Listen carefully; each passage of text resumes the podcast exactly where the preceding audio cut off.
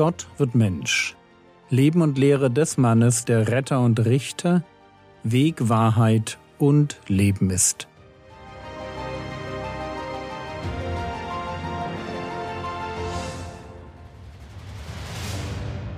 Episode 377 Das Bekenntnis des Petrus Teil 6 Ich hatte in der letzten Episode damit angefangen, euch Matthäus Kapitel 16, Vers 19 zu erklären. Hören wir uns den Vers noch einmal an. Matthäus 16, die Verse 18 und 19. Aber auch ich sage dir, du bist Petrus, und auf diesen Felsen werde ich meine Gemeinde bauen und des Hades Pforten werden sie nicht überwältigen. Ich werde dir die Schlüssel des Reiches der Himmel geben. Und was immer du auf der Erde binden wirst, wird in den Himmeln gebunden sein, und was immer du auf der Erde lösen wirst, wird in den Himmeln gelöst sein. Wir wissen schon, dass es bei der Formulierung Ich werde dir die Schlüssel des Reiches der Himmel geben, um eine Schlüsselgewalt geht. Also darum, Menschen den Weg ins Reich der Himmel zu öffnen.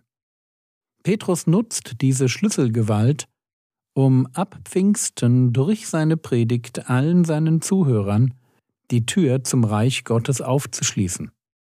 Und dann heißt es über die Verkündigung des Evangeliums hinaus noch, und was immer du auf der Erde binden wirst, wird in den Himmeln gebunden sein, und was immer du auf der Erde lösen wirst, wird in den Himmeln gelöst sein.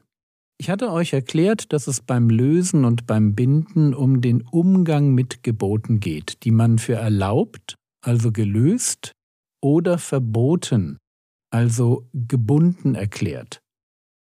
Und was Jesus hier macht, ist Folgendes. Er bereitet Petrus auf die Rolle vor, die ihm am Anfang der Kirchengeschichte zukommt. Er ist es nämlich, der häufig im Mittelpunkt steht, wenn sich auf der Ebene der Theologie das Christentum vom Judentum löst. Dieser Prozess des Loslösens, der da geschieht, geschieht ja nicht eruptiv an Pfingsten.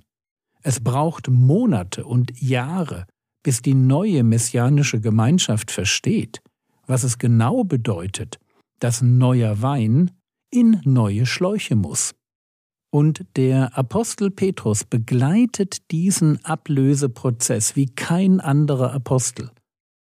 Entweder ist er wie an Pfingsten oder im Haus des Cornelius oder im Zuge seiner Befreiung aus dem Gefängnis derjenige, der das Neue am neuen Bund als erster begreift bzw. verkündigt, oder er ist wenigstens mittendrin so ergreift er in der Frage, wie man mit dem Selbstmord des Judas umgehen soll, das Wort, predigt mindestens noch einmal im Tempel, stellt sich gegen den Hohen Rat, verurteilt Hananias und Sapphira für ihre Lüge und weist Simon den Zauberer auf seine Heuchelei hin.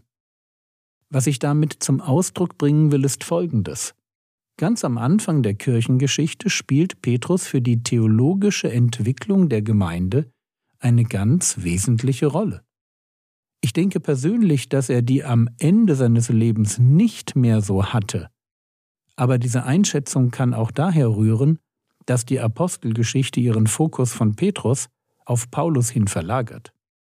Jetzt müssen wir uns die Frage beantworten, auf welcher Grundlage Petrus solche Lehrentscheidungen trifft. Und da gibt es im Wesentlichen zwei Quellen. Da ist zum einen die Belehrung durch den Herrn Jesus in der Zeit zwischen Auferstehung und Himmelfahrt.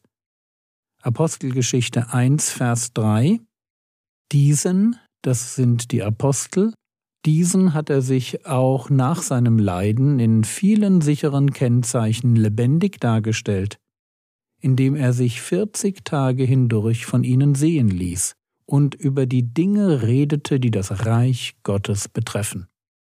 Ich gehe schon davon aus, dass es dieser Unterricht beim Herrn Jesus selbst war, der Petrus dazu befähigte, die Pfingstpredigt zu halten. Und dann ist es natürlich der Heilige Geist, der in ihm wirkt. Der ist ja bekanntermaßen ein Geist der Erkenntnis und der Offenbarung. Und insbesondere, wo Petrus begreift, dass Heiden Teil des neuen Bundes sind, da merkt man, wie der Geist Gottes den Apostel vorbereitet und leitet.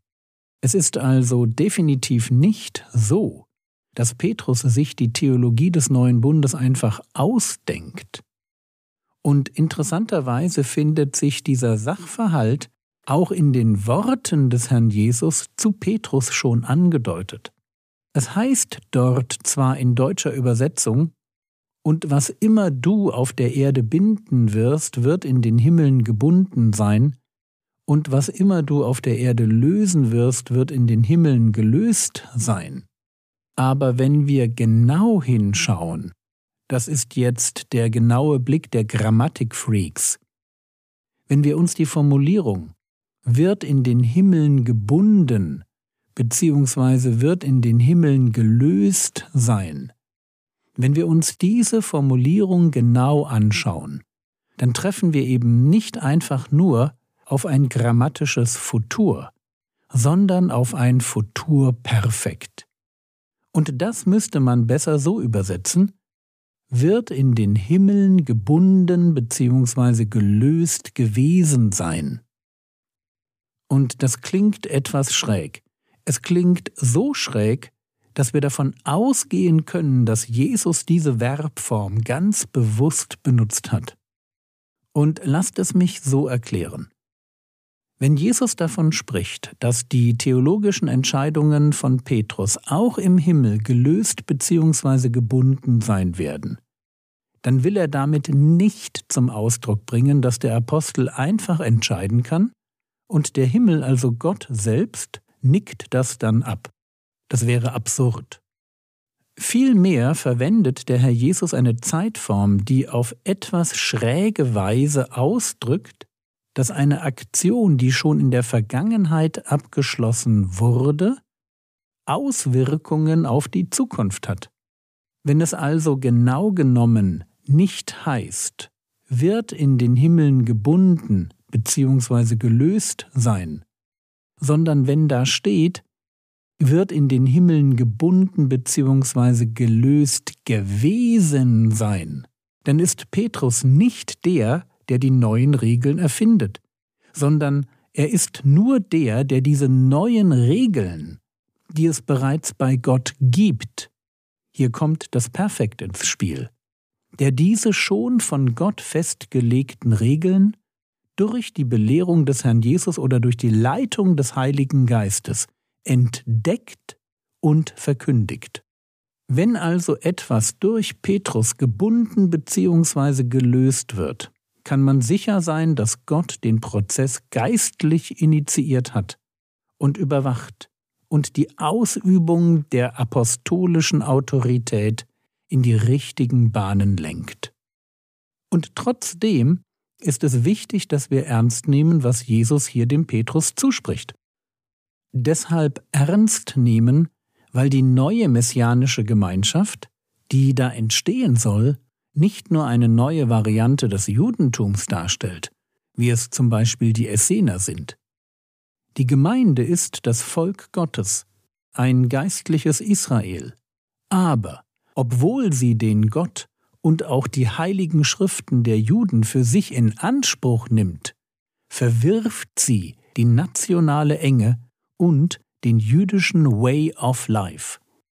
Und dieser Weg raus aus dem Judentum hinein in eine ganz eigene christliche Identität.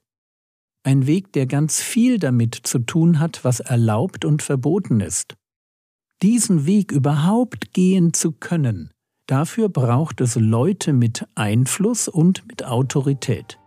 Und diese Autorität gibt Jesus zuerst dem Petrus. Und wie wir schon gesehen haben, später dann auch den übrigen Aposteln und in letzter Konsequenz der durch den Heiligen Geist geleiteten Gemeinde.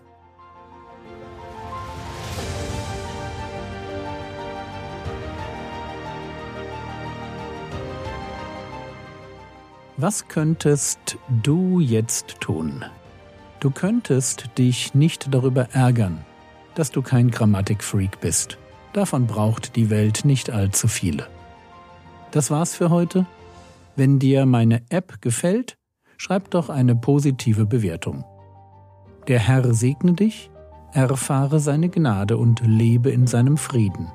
Amen.